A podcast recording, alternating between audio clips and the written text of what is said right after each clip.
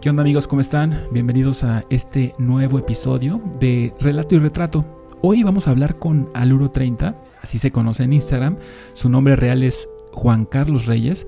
Él es un fotógrafo documentalista oaxaqueño con más de 30 años de experiencia, el cual eh, tiene una biografía bien interesante, pero antes de contárselas brevemente, me gustaría decirles que lo que realmente legitima a Luro, a Juan Carlos Reyes, son sus fotografías. Sé que parece obvio, pero no lo es.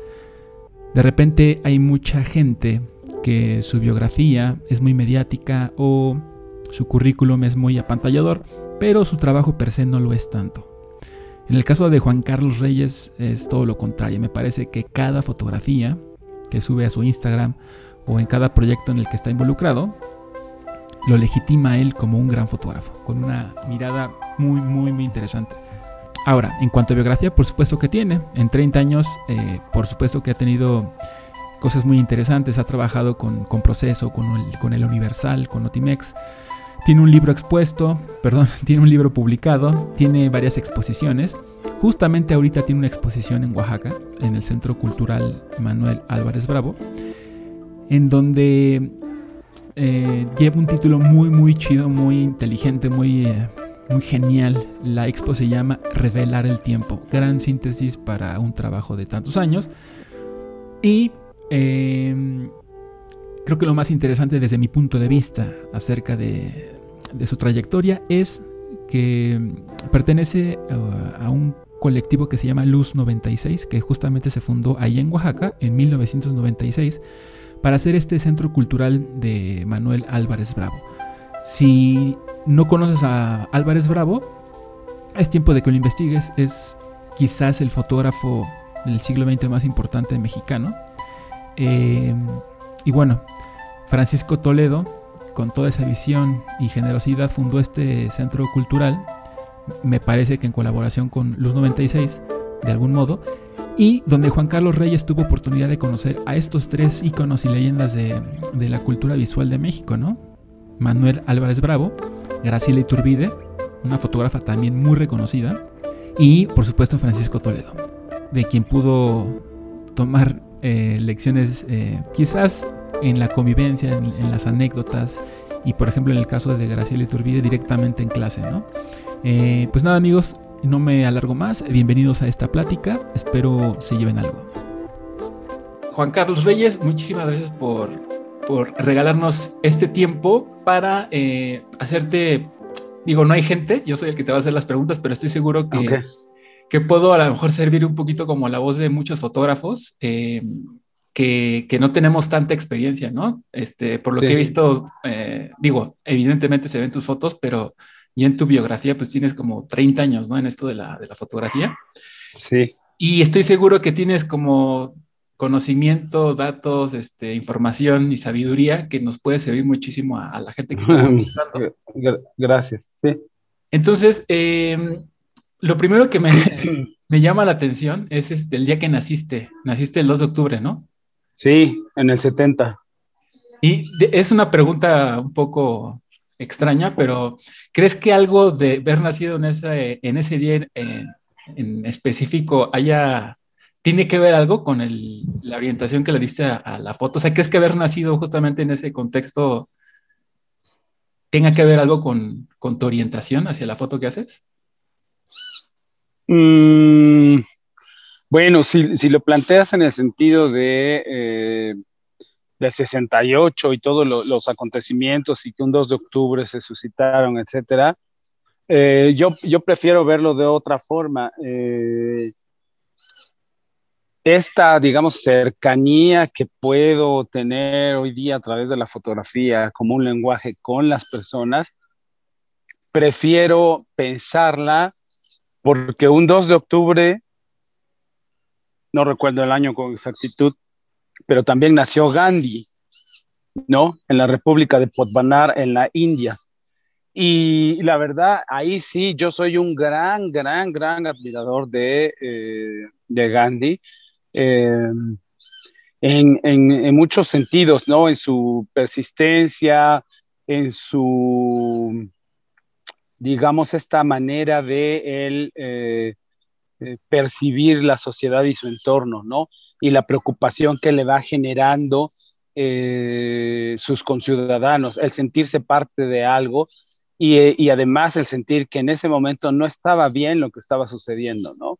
Con toda la información que tuvo, con la educación que tuvo eh, inglesa, pero al mismo tiempo con esta posibilidad de percatarse de cuál era la problemática social tan fuerte de su pueblo en referencia a, eh, a, la, a, a, ser como una, una, suerte de colonia británica. ¿no? Entonces, esta parte y además esta empatía que él tenía con las personas, yo creo que ahí sí me reflejo mucho. O sea, ahí sí te, te identificas. Completamente, me parece. O sea, eh, y bueno, yo tampoco soy alguien que eh, yo creo que solo un par de veces y ha sido muy obligado, pero no he golpeado a nadie. O sea, yo nunca me he peleado, pues soy completamente pacifista, ¿no? Este, y no, y la verdad es que para mí es muy importante en, mi entorno saber quiénes son las personas que están alrededor.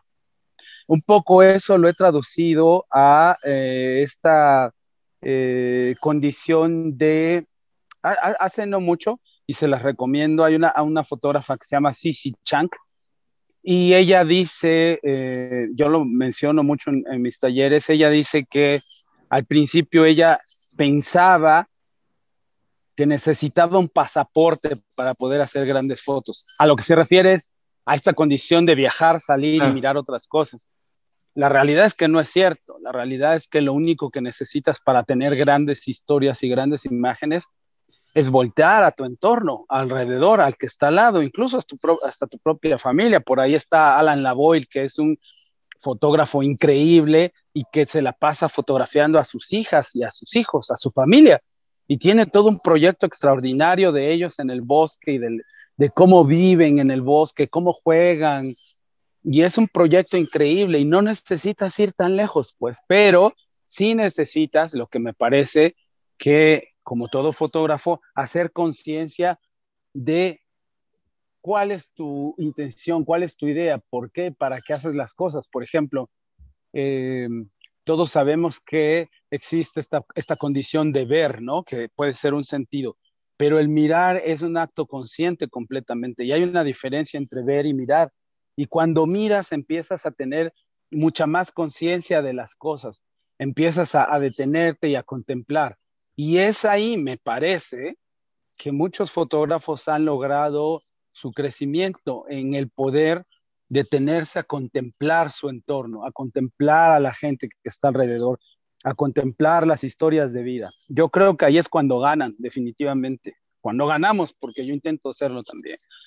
Y, y, y cuando sucede eso, me parece que es lo mejor, lo mejor para la fotografía porque hay una gran diferencia entre eso, hacer conciencia y tomar a la fotografía simple y sencillamente como una moda y como una posibilidad de que alguien más te acepte a través de un like, que te den un reconocimiento a través de un like. Oye, fíjate, eh, ahorita que tocas ese tema me parece que es súper, este, más que interesante, como es un contexto bastante mm, peligroso y al mismo tiempo eh, relevante para mucha gente. Y te lo digo porque por ejemplo, yo, yo no estudié fotografía.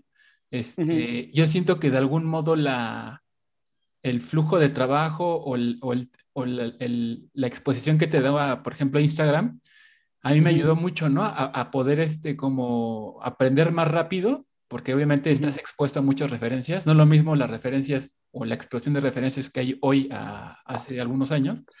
Entonces, entiendo esta parte que, que platica sobre la moda, ¿no? Por ejemplo, el street photo, ¿no? Que, que, es mucho eso. Que exactamente, que se vuelve más la forma que el fondo, ¿no? Hay mucha estética, pero no hay una, no hay algo como, no hay una historia tan, tan, relevante, ¿no? Sino simplemente, ya, ya, sabes, ¿no? El reflejo, este, la superedición y no hay tanta, no hay tanto fondo, pero... y eh, justo por eso, y justo por eso, eh, Abraham, es que, es, es que no tienen, no tienen permanencia esas imágenes. Es decir, eh, no te acuerdas fácilmente de ellas, eh, se, diluyen. Además es tan efímera la fotografía hoy día, justo porque los fotógrafos la han convertido en efímera. O sea, tú ves el feed de Instagram de cualquiera y al siguiente día, de cualquiera que permanezca en, esta sintonía, solamente teniendo como adorno a las personas para lograr una mejor estética, ¿sí? Una sombra por ahí pequeña junto a una gran geometría y bla, bla, bla, que son lindísimas, está bien, hay que hacerlas, pero como no tienen sustancia esas imágenes, no te acuerdas de ellas. Por eso digo que son efímeras.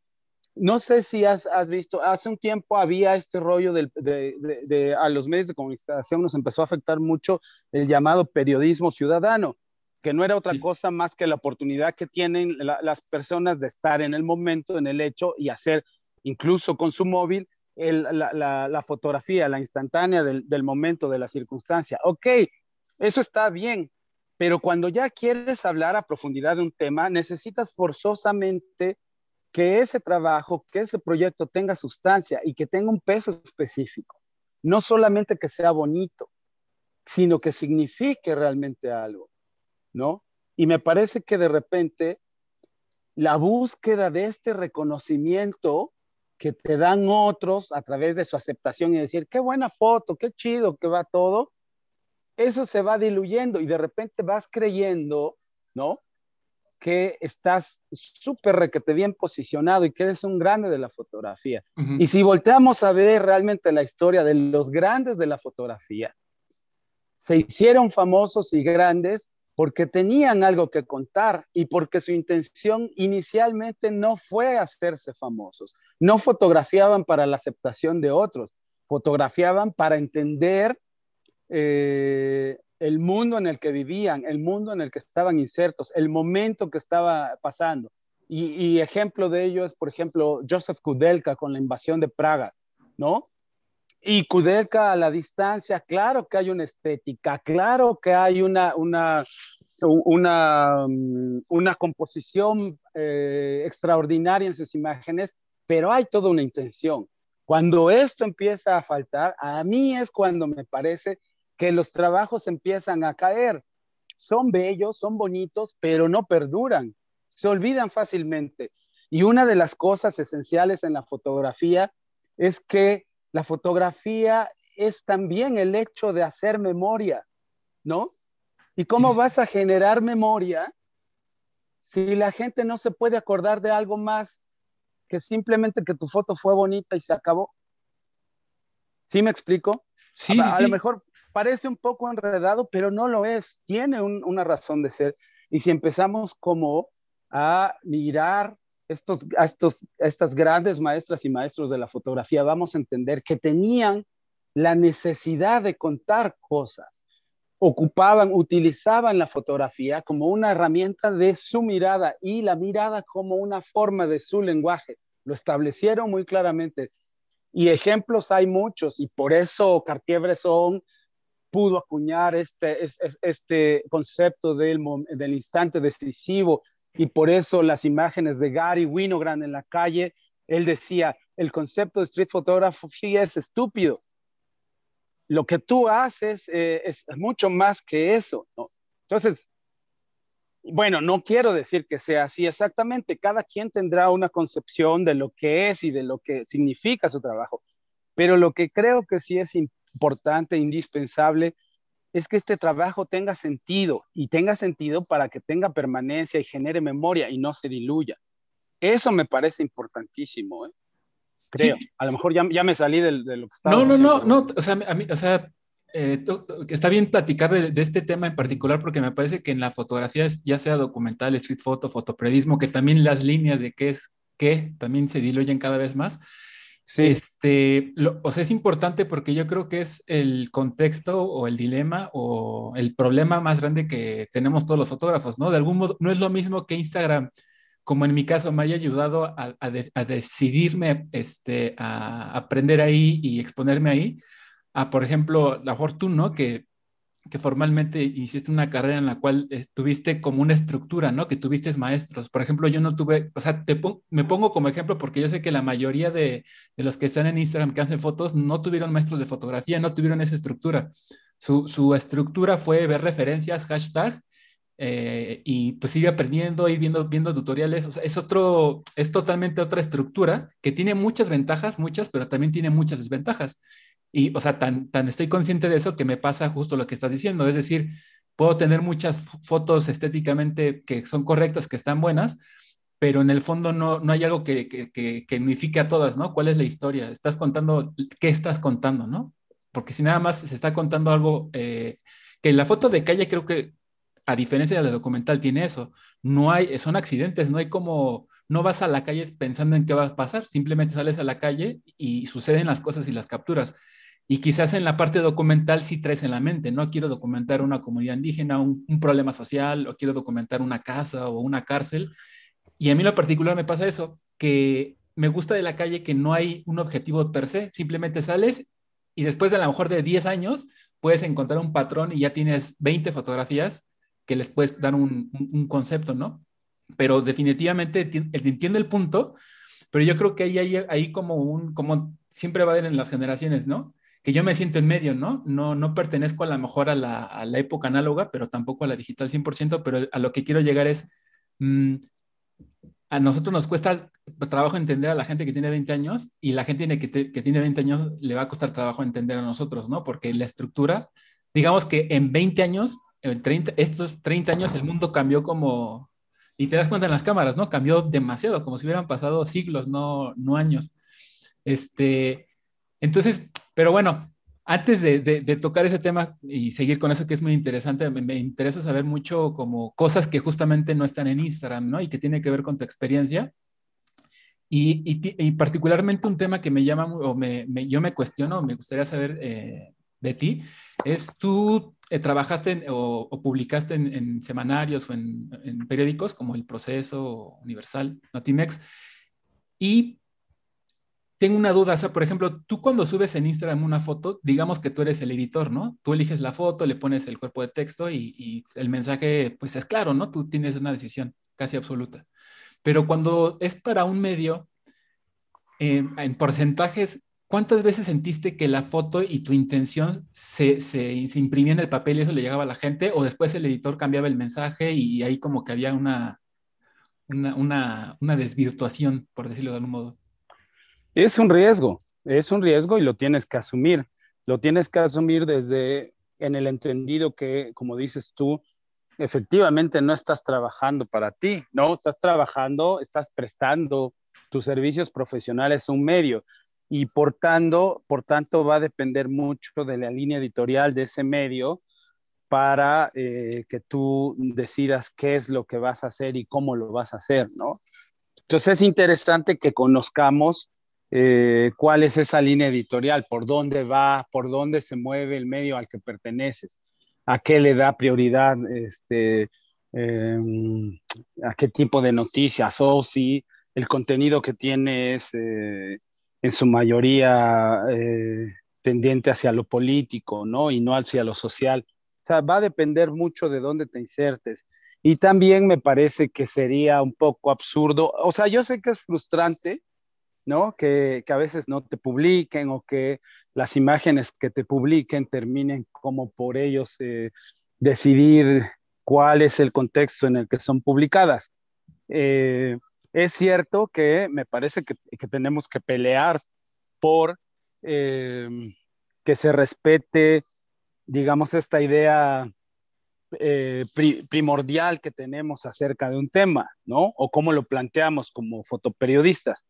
Pero también es cierto que es eh, sumamente importante saber cuáles son las reglas del juego, cómo, cómo, cómo te estás moviendo y saber que tú estás percibiendo además un ingreso por eso que estás haciendo, ¿no? No es, no es tu espacio, no te pertenece, no es un espacio que te pertenezca, es un espacio, sí, por el que luchas, por el que trabajas, por el que te mueves y haces cosas, pero finalmente corresponde a una decisión que no es la tuya, ¿no? Hay un editor y ese editor a su vez tiene arriba a alguien que le está solicitando que las cosas se hagan de tal o cual modo. Entonces, sí hay diferencias, sí hay oportunidad también de uno proponer, porque bueno, tampoco eres un robot pero eh, hay que ser muy conscientes que quizá mucho del trabajo que uno propone como eh, reportajes o ensayos o las mismas imágenes de cotidianidad no necesariamente van a tener que cabida para ellos, por muchas razones, porque no conviene a la, línea editorial por un lado, o porque en ese momento no les interesa publicar el tema que tú estás tratando. Entonces, hay que hacer eh, mucha conciencia de ello. Y yo creo que lo mejor que podemos hacer para no frustrarnos es eh, eh, esta oportunidad de tener un archivo también, ¿no? O sea, en mi caso fue así, yo estaba consciente que, que, que en un gran número de ocasiones no me iban a publicar ciertas imágenes, pero a través del fotoperiodismo, a través de un, medio al que pertenecía, tenía acceso a muchos lugares que a veces comúnmente no se, no se cuenta con ello, ¿no? O sea, cuesta, no sé, el doble o el triple poder acceder. Te doy un ejemplo, a un hospital ahora en tiempos de COVID. O sea, un, un, un fotógrafo amateur, un fotógrafo de calle, un fotógrafo que no está respaldado por un medio, no tiene cómo, eh, no tiene cómo justificar su presencia en un hospital, por ejemplo, para registrar ahora el COVID. A menos que me refiero...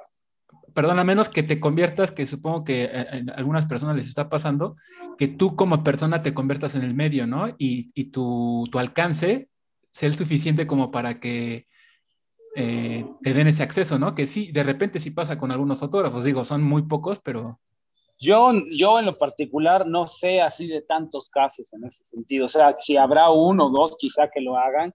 Eh, porque bueno, no es tan fácil. Yo una vez, una sola vez entrando en, Puebla, en Casa Guayo, que es la casa oficial, digamos, del gobierno de la República, me, me atreví a hacer una broma porque no, no trabajaba yo para ningún periódico, ningún medio en ese momento, y acompañé a un amigo a que hiciera un, una conferencia de prensa y cuando ingresé me preguntaron, ¿usted por quién viene? Y yo dije, vengo de parte de Mark Zuckerberg, ¿no?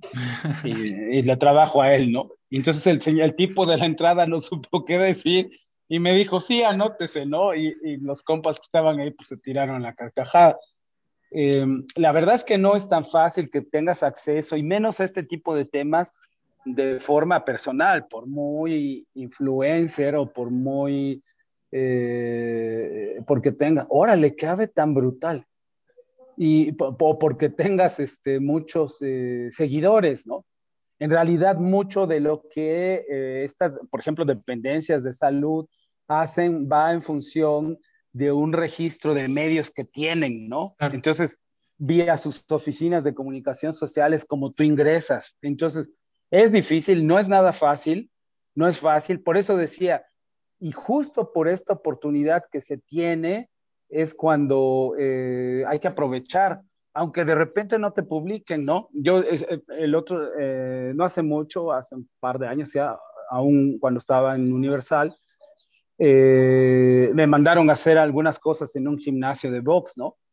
Y entré este, con el permiso del dueño del gimnasio y con esta eh, justificación de hacer un reportaje. Y acaso se publicaron un par de imágenes, ¿no?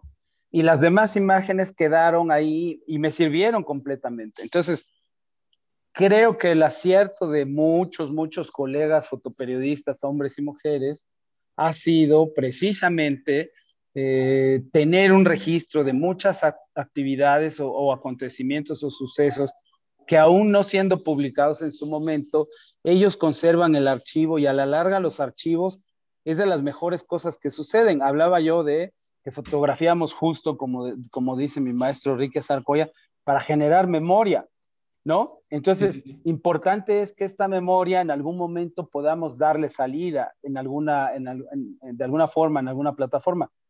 Y justo eh, me parece que la ventaja que se tiene al hoy ser fotógrafo, este, por un lado, decía, a veces no te dejan entrar a, otros, a muchos lados, pero por otro, una gran ventaja es que tú tienes la posibilidad de tener espacios vía esta masificación de la tecnología a través del Internet, de dónde publicar tu trabajo. Y eso me parece que es como yo lo que veo la, la gran lo que más ha brillado en estos tiempos, esta posibilidad. Además, ya no tenemos la justificación de decir, puta, es que a mí ni me publican, por eso no las hago, por eso no las tomo, ¿no? Porque era una justificación antes muy, muy, muy continua.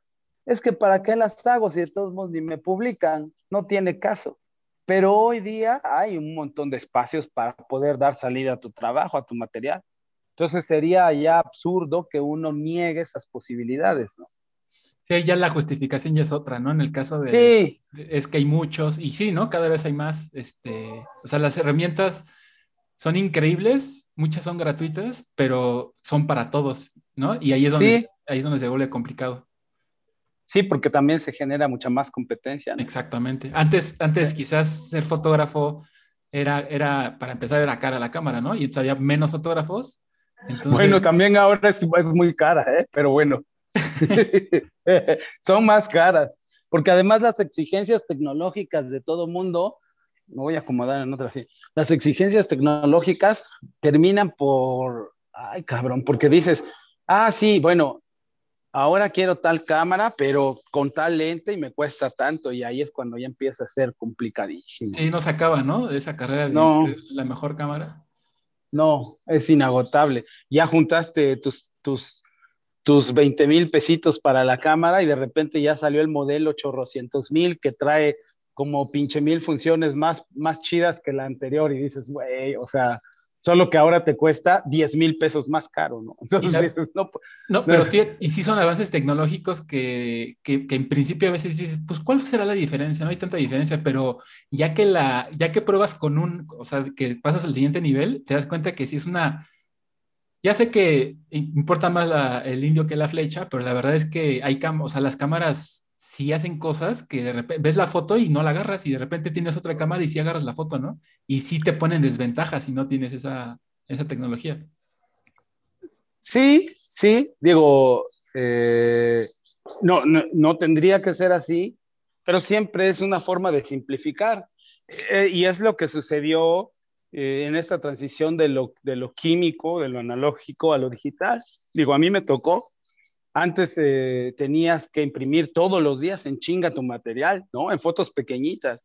Y eso era una super joda. Yo llegaba siempre a las 4 de la tarde al, periódico, al laboratorio, a ponerme a revelar, a imprimir en chinga y estaba terminando por ahí de las seis y media, siete a veces, ¿no? De estar adentro del laboratorio. Y eso te estoy hablando de, de tiempos muy reducidos incluso, ¿no? O sea, no, no estos procesos artesanales, este, eh, pulidos y pulcros de los laboratoristas, de los impresores, ¿no? Que ahora además se consumen como piezas de arte y, más caras, ¿no? Frente a lo digital. Antes en esta cuestión de eh, tener eh, la premura del tiempo en los periódicos, pues revelabas hasta con el mismo Dectol que era para, para revelar papel, revelabas tus, tus, tus negativos con Dectol, cabrón, y casi puro, ¿no? O sea, de un minuto, tra, tra, tra, tra, y a la chingada y sacabas el negativo, y a veces estaba, parecía Codalit de tan contrastado que era, ¿no? O sea, era una cosa increíble, y el, el, el, fijador, o sea, le dabas una enjuagada y casi que metías el negativo al fijador puro, ¿no? Para que se fijara en chinga en menos de 30 segundos, ¿no? Y los sacabas y yo me acuerdo perfectamente que hasta con el papel de, de las bobinas de del, del, papel para, para, los periódicos, este, que quedaban los, la pedacería, pues que es la que ya no se usaba, pero que era mucho papel, eh, la ocupábamos nosotros para secar las fotos, los negativos, ¿no? Ponías el rollo, ponías, digo, el rollo, la bobina de papel de lo que quedaba, ponías tu negativo y lo enrollabas para que se secara dos o tres veces y le dabas una pasada con una secadora. O sea, era un, era un tratamiento a los pobres este, negativos de la chingada, ¿no? Pero era por la premura. Después, cuando pasamos al rollo digital, a mí me pareció que, y de, de hecho me sigue pareciendo la mejor idea, que puedas tú tener la parte física de una fotografía, que es el soporte en el negativo, ¿no? El acetato. Y que al mismo tiempo tengas esta parte de la fotografía digital a través de la digitalización de estos negativos, ¿no? O sea, que tengas uno y otro. y que este soporte eh, físico, que es el negativo, lo puedas archivar de la mejor manera, o sea, que lo puedas procesar muy bien, lo puedas archivar y trabajes con lo que ya digitalizaste y ahí, de ahí, hagas todo lo que quieras con esas copias, ¿no? Con esos archivos, este, en TIFF, en JPG, y los trabajes y los trabajes y los trabajes, pero siempre vas a tener la opción de tu negativo. ¿Y por qué digo esto? Puta, porque los discos duros tienen una caducidad, ¿no? O sea, tienes un disco duro, pero a determinados, no sé, 10, 12, 15 años, vas a necesitar hacer una copia de ese disco duro porque si no se lo lleva a la fregada. Y, y, peor aún, porque hay nuevos soportes en los cuales puedes eh, estar almacenando tu material y vas a, vas a cambiar porque en algún punto todo quedará desfasado, como antes se guardaban al inicio las imágenes en, en discos duros, en discos, eh, en CDs o en, o en DVDs. Pero fíjate que... Eh, en DVDs duraban más, pero ahora, a, ver, dime cuántas, cuántas computadoras hay que, que todavía posean este, la, los lectores de discos. Ya, ya se desfasó también. Y ahí yo tengo un chingo de CDs y de DVDs que, que, quiero, pero ya mi computadora ya no tiene, tengo que comprar ahora un, un lector de CDs, un lector de DVDs. O sea, la, la, tecnología en un punto simplifica todo y en un punto también lo complica. O sea, tampoco, como decía mi abuelita, que lo ideal sería que ni, ni tanto que queme al santo, ni tanto que no lo alumbre, pero es, es, eso es por eso digo que esas hibridaciones para mí son magníficas, el hecho de que tú puedas este, tener ambas cosas. Y ahí tienes tu archivo en, negativos, súper chingón, y también tienes tus copias para trabajar. Esto sí, este, esto, sí esto sí trabajas o trabajaste con un análogo, ¿no? Pero realmente ya muy pocas personas. Bueno, sí. Pero yo, yo creo que yo estoy viendo últimamente un regreso, pero brutal a lo análogo. O sea, hay mucha gente, muchos chavos que están metiéndose así, pero con todo a lo análogo. Pero, ¿sabes? Yo siento, yo siento que la gente, eh, a lo mejor es un, es un, prejuicio mío, yo siento que los chavos, sobre todo son gente muy joven, ¿no? Que, que están aprendiendo análogo, eh, siento que lo hacen, no, o sea, porque si lo ves desde el punto de vista práctico, no es nada práctico. Es bueno entenderlo porque es histórico y porque te ayuda a entender de dónde viene todo y por supuesto que te ayuda a entender también la parte digital, ¿no? Pero siento que es más por esa nostalgia de lo no vivido, ¿no? O sea, es, yo veo fotos que tienen mucho significado de una época que ya no me corresponde y que yo al tomar la foto en el análogo me da esa textura y me da ese look que me va a hacer sentir que lo que yo hago tiene significado. Porque es lo que pasa con el, con el tema de los filtros, ¿no? O sea, ¿qué es lo que hizo? Es la, la, la, paradoja, ¿no? Hago foto digital y le encimo filtros para que se vea que es análoga, ¿no? Porque lo, lo antiguo, y lo mismo pasa en la música, ¿no? Este, como el lo-fi, este género que, que, lo que hace es hacer música y luego le, le, quita calidad para que se sienta nostálgico, porque las generaciones de hoy sienten una nostalgia por, por un mundo que ya no existe y que lo ven en las películas y que lo ven en las fotos y dicen, puta, yo quisiera que, que me hubiera tocado, tocado vivir esa época en donde, por ejemplo, yo siento que la foto de calle en los 60s y en los 70s era mucho más rica que hoy, mucho más rica, porque los niños jugaban en la calle, porque había más artefactos en la calle, más, este, más vida ah, eh, que hoy eh, hay en la calle, ¿no? Hoy la gente, la mayoría, como se entretiene es con, con, algo digital, ¿no? Ya todo es hacia adentro, ya no hay, no hay tanto, hablo de la calle de aquí, ¿no? Seguramente todavía en algunos estados hay, hay vida, ¿no? En la calle. Bueno, pero déjame decirte esto, por un lado es cierto y por otro lado también me parece que no es solo eso, no, o sea, no solo son esos motivos los que influyen. Hay un elemento que es muy importante y que no lo estás, no lo estás considerando y no, y no lo están considerando muchos, que es pensar la imagen. Ojo, porque antes esta posibilidad o esta más bien imposibilidad de la inmediatez de casi al instante saber qué fue lo que fotografiaste, eh, te permitía intentar, más que estar obturando todo el tiempo y con tanta rapidez y en ráfaga, detenerte para saber y para procesar mentalmente qué es lo que realmente querías en una fotografía. Una mucho mejor composición, eso sí, porque se pensaba mucho más, porque no costaba. Eh, eh, costaba un chingo de lana y entonces no podías estar desaprovechando eso. Y ejemplos eh, de lo que te estoy diciendo, eh, hay unos y muy tangibles. Ahí está, que todavía sigue haciendo foto y hace foto digital hoy día. Raúl Cañivano, un fotógrafo cubano. Sí, sí, sí, buenísimo. Ah, ah, es, es, es, un genio, es un dios de la foto. Eso es, es un tipo que no importa cuál sea la herramienta que tenga en la mano. Sí, claro. O sea, lo que tiene, lo tiene en la cabeza, ¿no? Completamente y en el ojo. Es increíble como fotografía pero él se vio obligado a pensar mucho sus imágenes justo porque no tenía la suficiente, el suficiente eh, material para, para poder estar desperdiciando. Y hoy día tú, le metes una tarjeta de pinche mil megas y, tiras como loco, le dejas el dedo en la ráfaga. El gran pedo es a la hora de editar. Porque entonces ¿Cómo editas 50 mil fotos que tienes del, del, mismo personaje que nada más está truc, truc, truc, truc, truc, es un video, ¿no? truc, truc, truc, O sea, ¿sabes? Entonces tampoco no estás, no estás pensando lo que estás haciendo, ¿no?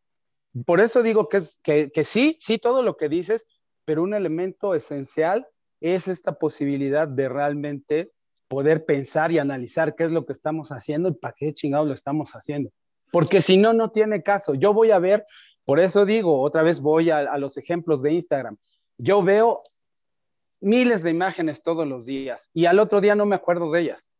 Sí, no, no. Y, son pocas. Y, son pocas, las y son pocas porque, porque no están siendo pensadas, solamente está saliendo la gente pues a pulsar porque tiene ahora la oportunidad y porque ya se democratizó el pedo y todos tenemos acceso a un, móvil, a una, a un instrumento de fotografía en la, hasta en la cama, hasta en el móvil de tal suerte que pues podemos, podemos generar, generar, más bien podemos maquilar un chingo de imágenes. Eh, pero, no, eso, hacer foto, hay una gran... Pero, no sientes que es un poco, a mí me pasa, ¿sabes? Eso con, con YouTube, por ejemplo, YouTube cuando Pensemos en el YouTube aquí en México, en español. Hace cinco años todavía el contenido de YouTube era contenido muy superficial, ¿no? Este, gatitos, este, gente haciendo cosas muy superficiales, ¿no? Viajes, pero de manera superficial, este, maquillaje, son cosas que entretienen y está bien, ¿no?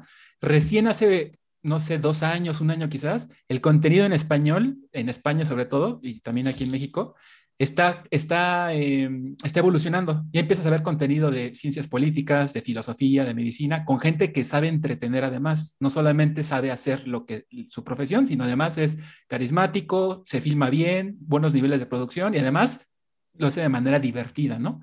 Y no son gente que su, su valor es hablar a la cámara nada más, sino tienen una profesión, un médico cirujano, este, y hay varios ejemplos así, ¿no? En YouTube. Yo siento que quizás en, en, Instagram puede llegar a pasar. ¿A qué voy con esto?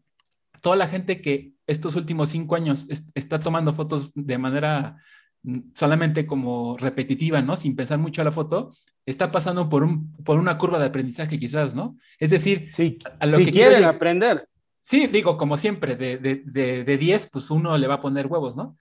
Pero quizás en, la medida que pasen los años, esta gente que empezó hace cinco años, seis años, de, esta manera un poco más, este, menos, este, ¿cómo se dirá? Como menos, no profesional, la palabra profesional es menos, este, dedicada o, menos responsable, quizás con los años empecé, y yo, y yo creo que sí, o sea, yo he seguido fotógrafos de, de hace cuatro o cinco años que veo ahí sus fotos y sí se ve una madurez, ¿no? Pero la madurez normal de la, de la vida, ¿no? porque estoy seguro que tus fotos a lo mejor a los 20 años no son las mismas que tomaste hace 10 años, ¿no? O sea, tu, propia evolución como ser humano es distinta y no es por la cámara que compras, es por las cosas que has vivido, ¿no? Las experiencias que has tenido.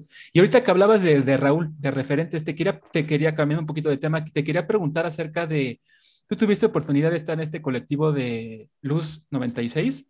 Sí. Y me, gustaría como si nos pudieras contar así como la enseñanza de estas tres personas como muy reconocidas eh, en, todo lo que tiene que ver con el tema cultural, que es Álvarez Bravo, Iturbide, Graciela Iturbide y, este, y Toledo. O sea, que si nos pudieras compartir como una enseñanza, ya sea fotográfica, artística o personal, que, que te hayas quedado con alguna frase o algún, algún momento.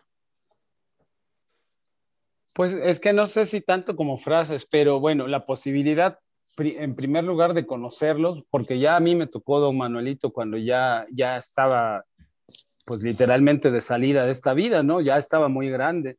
Sin embargo, su sola presencia y sus anécdotas cuando llegó a, platicar con el grupo de Luz 96 previo a la creación del, centro fotográfico, días previos o semanas previas a, la inauguración más bien del centro fotográfico, eh, fueron muy agradables, ¿no? Justo porque eh, vas entendiendo también de viva voz cuáles son los procesos creativos en la, en la historia de estos personajes, ¿no? De estos grandes maestros.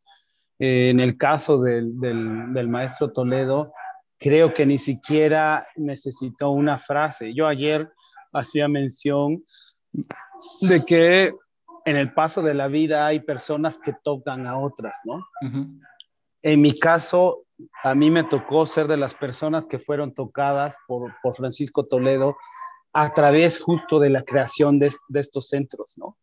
Y me refiero a eso porque si no hubiera sido de esa forma, yo no hubiera podido abrevar algo de conocimiento de todos estos maestros y maestras este, que en su momento y hasta la fecha han sido de los más importantes, ¿no? De las figuras más, figuras esenciales dentro de la fotografía, como la mismísima Graciela Iturbide. Con ella sí tuve oportunidad de, tener, de, tenerla como maestra en dos ocasiones. Y eh, lo, lo que la gran enseñanza ahí es más bien este, aprender de la gran sensibilidad que tiene para mirar y esta posibilidad justo de lo que hemos estado hablando desde que empezamos a platicar, esta gran capacidad que tiene de contemplar el entorno, de detenerse, de no estar haciendo fotos solamente por hacerlas o porque sean bonitas. Ella lo entendió así. Yo vi una entrevista y me pareció genial de ella cuando decía que eh, en un tiempo estuvo reiteradamente haciendo fotografías de estos eh, que antes les llamaban angelitos, que eran estos niños muertos que ponían en unas cajitas. Y ella estuvo como yendo a fotografiar mucho, este, frecuentemente esta, e, esta situación, estos, estos angelitos, estos niños muertos, un poco por esta eh, relación que hacía con un, hijo que ella eh, perdió, que, un hijo que falleció. Entonces, su fotografía, su mirada tiene un origen, ¿no? Por eso eh, lo, que me refería es gente que no ha hecho eh, trabajos por el reconocimiento de otros. Son personas, son hombres y mujeres cuyas miradas han estado centradas específicamente en tratar de entender a través de lo que están viendo la historia del el entorno en el que viven. Eh, y por otro lado, al mismo tiempo, de entenderlo a través de la contemplación y de la mirada, entenderlo vía lo que muestran o el resultado que tienen de esta contemplación, ¿no? Entonces, eh, sí, creo que a veces no es necesaria ninguna frase, creo que a veces es necesario escuchar a otros para quedarse simplemente con lo esencial, con, lo que piensan al respecto de, ¿no? Y eso es lo que se me hace interesante. esta gente es gente que no trabajaba, bueno, don Manuel, eh, sí, sí, lo llegué a ver con, sí, tenía, creo que hasta tiene una exposición con, con, fotografía digital de lo último que hizo. Este, sí, ya me estoy acordando. Y, pero eran lo, también eh, los, los, los, inicios de la fotografía digital, los, los requete inicios, ¿no? Este, bueno, de la fotografía digital como la conocemos hoy día, porque si nos vamos a lo histórico, ya ven que Kodak desde 1975, me parece, estaba trabajando ya, experimentando con la, con la fotografía digital. O sea, estamos hablando de un chinguísimo de años para atrás. Digo, el referente que tenemos es reciente, pero ellos lo hacían desde mucho antes. Bueno, y, lo que quiero llegar con esto es que eh, efectivamente son, son personas importantísimas. tuve oportunidad de, coincidir en muchos momentos con el maestro Francisco Toledo, no porque fuera mi amigo, sino porque esta posibilidad de eh, encontrarlo en los espacios culturales que él mismo creó y, seguirles dando vida a través de su presencia y, de traer personas eh, artistas famosos como la misma eh, Graciela Iturbide, eso definitivamente fue la mejor forma de tocarnos a muchos, porque crecimos con esa enseñanza, ¿no? Crecimos con esta oportunidad de desmenuzar lo que mirábamos. Pues eso es una gran enseñanza, ¿no? si, tú, si tú oías hablar al maestro Toledo, describía perfectamente todo, ¿no? Como si estuviera viendo una fotografía. Entonces, esta capacidad justo de, eh, de detenerse y quedarse en la memoria todo lo que miraba, pues eso solamente lo puede tener un artista plástico como él, o una gran fotógrafa como Graciela, o un grande como Don Manuel, eh, y no precisamente, repito, perdón que sea tan, tan insistente en eso, pero me parece que eso sucede hoy día, y no precisamente porque quisieran ser aceptados por nadie, ¿no? sino porque estaban realmente entendiendo su mundo, su tiempo a través de imágenes. Muy bien, oye, y algo que tiene que ver mucho con esto, eh, el tema de los, de, los libros, ¿no? algo que, nos pasa mucho a, todos los fotógrafos es que nos surge tener un libro, ¿no? ¿Por qué? Porque justamente referentes como Álvarez Bravo, como Graciela Iturbide, como tú, como muchas personas que tienen ya, tienen tiempo y tienen una trayectoria larga en, este tema, este, uno siente que cuando tienes un libro estás como, eh, ¿cómo decirlo? Como que ya estás hecho, ¿no? Sobre todo que sea un libro que, que, te, lo publique, ¿no? No que sea auto, autopublicado, porque eso es, es un objeto para, para sentirse bien uno como un logro propio, pero me refiero a, un, un, libro que, que, te edite alguien más, ¿no? Y que te lo publiquen. Em, tú tienes libros, pero yo, yo te, te, quería preguntar, ¿tú tienes un libro que sea em, como Uno. personal? Uno, no, no tengo libros. O sea, tengo un solo libro que me editaron hace muchos, muchos años que se llama Las mujeres que no se fueron. Eh, ah, y, y, y, y, este o sea, ¿cómo decirlo?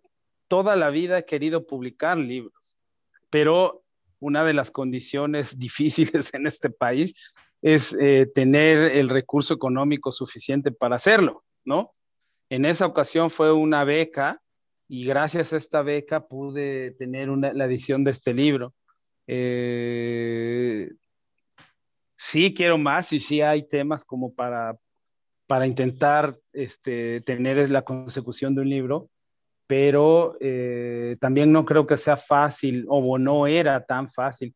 A lo mejor ahora hay que esforzarse un poco y se puede lograr eso, eh, se puede lograr tener publicaciones, ¿no? Eh, sí, sobre todo eso. Sí, y a lo mejor sí hacerlo. hay un, yo sigo, escucho a un chavito que tiene un podcast y tiene un libro, ¿no? O sea, su libro este, se puede, ser criticable o no, pero el punto es que me, me, llama mucho la atención que él, él pagó su libro, pero imprimió varios, como 3.000, ¿no? Y eso le dio para otros 3.000 y ya vendió como 10.000 libros, ¿no? Y a mí me, me, llamó la atención y lo compré porque yo quería ver la editorial, ¿no? Y marqué para preguntar cuánto salía y todo. Y la verdad es que cuando ves los números no es algo imposible de hacer. El tema ahí es la audiencia, ¿no? Tener una audiencia grande y promocionarse. Sí, definitivamente. este, y bueno, ya para, para concluir la, la, plática, este, Juan Carlos, te quiero hacer una pregunta, eh, una última pregunta y o, si nos puedes contar cuál ha sido la peor y la mejor decisión que has tomado en tu carrera. Uf. La mejor decisión, definitivamente, fue regresar a la fotografía. Y digo regresar porque por ahí de 1987, 88, yo eh, empecé en la imagen y aprendí de, Luis Madrigal Simancas, mi maestro, pero, pero como todo buen rock and rollero, la dejé por un rato, estuve trabajando en una estación de radio y no fue sino hasta 1992 que eh, tuve la necesidad ya de contar con un trabajo en forma permanente que con esta enseñanza que yo traía de mi maestro, de incluso de procesar imágenes, diapositivas, transparencias, hacer transparencia en color, me permitió acceder a un periódico que buscaba gente que pudiera procesar eh, diapositivas porque ellos sacaban su selección de color los domingos y entonces los sábados había que tirar diapositivas y revelar y dejarlo todo muy bien para el otro día. Eh, y entonces fue por eso que obligado mucho por esta circunstancia de tener un trabajo ya permanente y en forma, este, me metí en 1992 al periódico Universal y esa fue la mejor decisión que pude haber tomado, porque de ahí para acá me quedé anclado completamente en la, fotografía y en el periodismo y en lo documental, ¿no? Entonces, creo que fue una gran, gran, gran decisión eh, que vino a consecuencia de poder tener ese conocimiento sobre fotografía. Entonces, eh, es, es, la mejor decisión que he tenido. Quise ser músico, pero pues soy un músico frustrado. Este, toqué un poco de batería y bajo en algún momento, pero pues no, no lo suficientemente bien como para quedarme y aparecer en la escena musical del país. Digo, tampoco es que haga muy buenas fotos, pero al menos ya llevo más años y ya me consideran más. Pero esa fue la mejor decisión. La peor decisión que pude haber tomado. Mira, no sé si la peor, no creo que sea la peor. Eh, más bien me han pasado, he tenido muchas anécdotas en, referente, en referencia a que quizá no fue una, una decisión atinada en ese momento, pero cuando, cuando apareció el periódico Reforma en la Ciudad de México, no recuerdo exactamente el año de su aparición, a mí me, me, habían dicho que había la posibilidad de que yo me fuera a vivir a CDMX desde entonces para ser parte del staff de Reforma.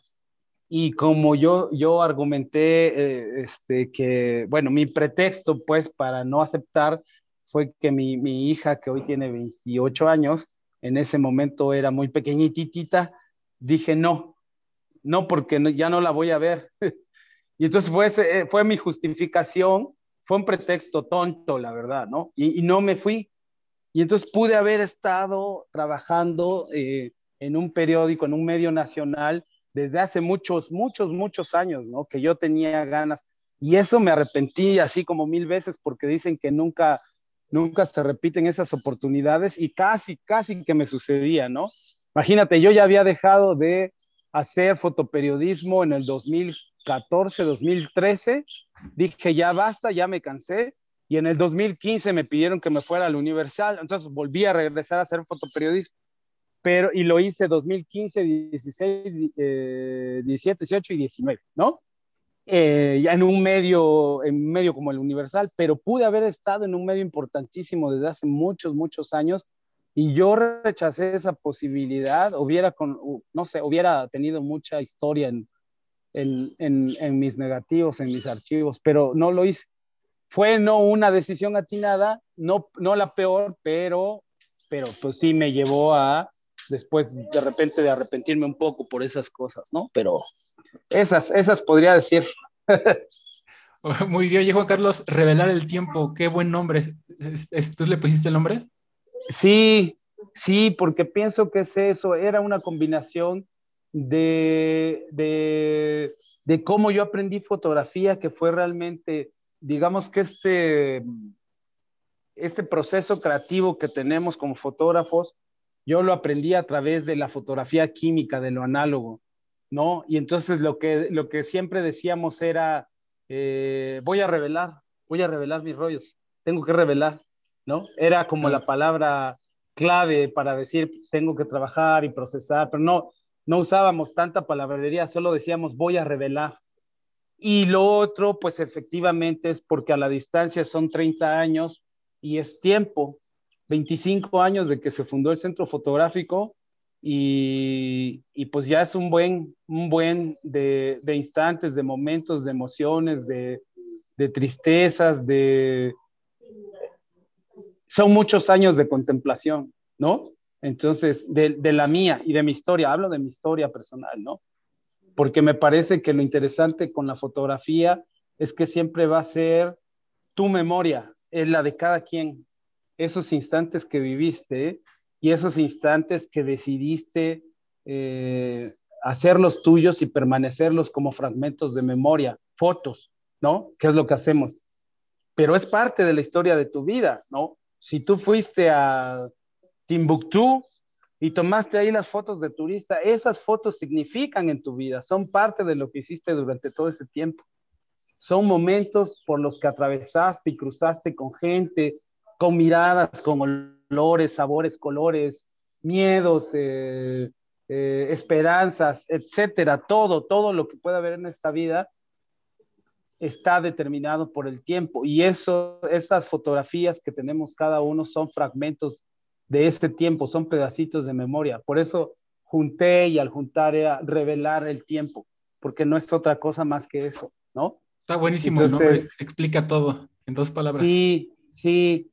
Y, y, nada, pues ya con esta exposición, pues muestra todos estos años de, de foto. No es necesariamente una retrospectiva, pero sí son instantes que han sucedido en estos años, ¿no? en este tiempo justo. y son instantes importantes, importantes para mí, para mí sobre todo. Si alguien anda por allá por, por Oaxaca, tú, tú vives allá, ¿no? No, yo vivo en Ciudad de México. Eh, ahorita, digo, soy oaxaqueño y desde el 2015 que me fui para trabajar con el Universal, a pesar de que ya no lo hago más, me quedé a vivir en Ciudad de México. Eh, por N número de razones, pero eh, regreso muy frecuentemente. De hecho, ahorita estoy haciendo mi proyecto del, del Sistema Nacional de Creadores de Arte. Es eh, un proyecto que tengo sobre celebraciones en Oaxaca. Ah, y, y, básicamente, pues voy, voy y vengo, ¿no? Voy y vengo. Eh, creo, que me, creo que me sucede lo mismo como, cuando la transición de lo análogo a lo digital, que tengo los las, dos, las dos partes que me gustan de las dos, de ambas cosas y las estoy conjuntando, ¿no? Entonces, es como, o soy, soy oaxaqueño, vivo en Ciudad de México, hay cosas que me gustan mucho de la ciudad, hay cosas que aborrezco terriblemente, pero estoy anclado ahí ahora y al mismo tiempo tengo la oportunidad de regresar. Entonces, por eso digo que tengo también las dos partes que quiero. Pues para qué elegir si se pueden tener las dos, ¿no? Es generoso el tiempo, sí. sí. Muy bien, este, Juan Carlos. Oye, entonces, esta onda de la de revelar el tiempo, esta exposición, este, ¿hasta cuándo está? ¿En dónde está? ¿Está en el en Centro Manuel de los Bravo, perdón, o, dónde está? Es, es, correcto. Se inauguró ayer eh, con estas eh, llamadas microinauguraciones, que pues, es por la pandemia, son como las medidas que se toman ahora. Estas eh, microinauguraciones tuvieron lugar ayer desde las 10 de la mañana hasta las 6 de la tarde entonces la gente estuvo entrando por pequeños grupos todo, durante todo el día y yo, yo me la pasé ahí con todos muy a gusto platicando como lo hago ahora contigo, platicando con ellos al respecto de las imágenes que tengo colgadas ahí. Y sí, está a partir de ayer durante los meses de junio, julio y agosto. Ya en agosto me parece que eh, se cambia la exposición y como es el aniversario del centro fotográfico, son los 25 años, va a haber, creo, una exposición del acervo José F. Gómez, que es el, el acervo, la colección de Toledo, del maestro Toledo de fotografía, donde hay piezas increíbles desde Cartier-Bresson, Kudelka, Salgado, piezas originales increíbles, Man Ray. O sea, tiene, tiene, tiene una colección que no se imagina uno y me parece que la celebración del 25 aniversario va a haber piezas incluidas ahí en, en, en esta colección entonces está mi exposición junio, julio y agosto. Perfecto, y después, y después algunas fotos seleccionadas en, este aniversario. Esperemos que sí. Va a haber, creo, una, no, a lo mejor, es que no sé si ya, ya lo anunciaron, no. Bueno, va a haber una sorpresa en Ciudad, en Ciudad de México en relación a los 25 años del Centro Fotográfico, una gran exposición. Súper chingón. Qué, bueno, digo, yo, yo tengo, si no me lanzo, pero si, si vas, si algo pasa acá, pues ahí nos estarás sí. en el Instagram. No, claro, claro que va a haber algo ahí. Y, genial, ¿eh? Genial. Ya eh, espérenlo, va a haber, o sea, algo que, que están preparando el centro fotográfico y, y, por ahí el maestro Alejandro Castellanos, quien fue alguna vez director de, del Centro de la Imagen. Va a haber una, un, algo maravilloso ya, ya, ya lo verán y va a estar en México, en Ciudad de México. Súper bien, ya nos soltaste el, el, el trailer, el teaser. Sí, algo así. Muy bien, Juan Carlos. Oye, pues te agradezco muchísimo el tiempo, toda la, todas la, las historias, las enseñanzas que, que, son tuyas y son de mucha gente que, que te, como dicen que, que tú te pusiste en los hombres de él y se va haciendo como una torre, ¿no? De, de enseñanza y de, de, linaje como fotográfico y pues espero que ahora que, que regreses a la Ciudad de México a ver si nos podemos ver físicamente para tomarnos una... Claro, amigo. Una chela y una caminata, nos debemos una caminata para hacer fotos, ¿no? Estaría buenísimo, mano. Te agradezco muchísimo. ¿eh? Seguro, Abraham. No, al contrario, muchas gracias, gracias por el tiempo y avísame cuándo es que, que lo, lo, vas a sacar. Sí, lo, lo, lo, subiré a YouTube completo y en Instagram yo creo subo como por, por temas para que sea más digerible. Órale, padrísimo, padrísimo. Y, y, queda, y queda pendiente el, el, el, retrato, porque ya ves que se llama Relato y Retrato el podcast, entonces ahora que nos veamos te hago el, el retrato. Ah, padrísimo, sí, órale, listo. Pero por supuesto que sí. Te mando un abrazo, Carlos. Igual, Abraham, muchas gracias. que tengas muy buena tarde. Cuídate tú también.